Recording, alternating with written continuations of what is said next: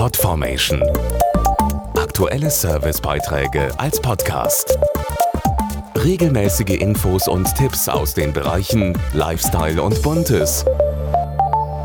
Was machen Sie eigentlich abends am liebsten nach der Arbeit? Fernsehen? Etwas kochen?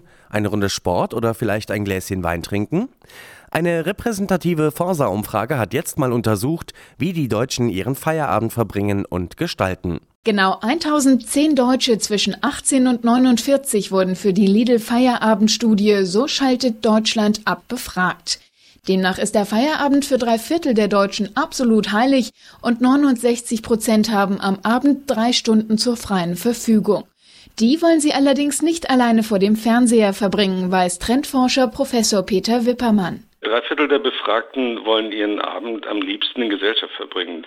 Das kann mit Familie sein, aber noch sehr gerne mit Freunden, die heute immer häufiger eine gefühlte Familie darstellen.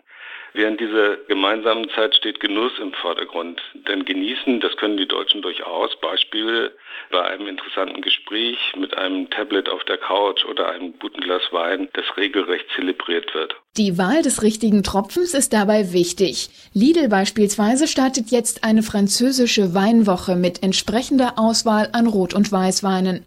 Ein gemeinsames Essen nach der Arbeit ist für 57 Prozent der Deutschen dann der beste Anlass, eine Flasche Wein zu öffnen. Ein gemeinsames Essen zu kochen ist gesellig, kommunikativ und genussvoll. Und das bedeutet für zwei Drittel der Deutschen ihr persönliches Feierabendglück.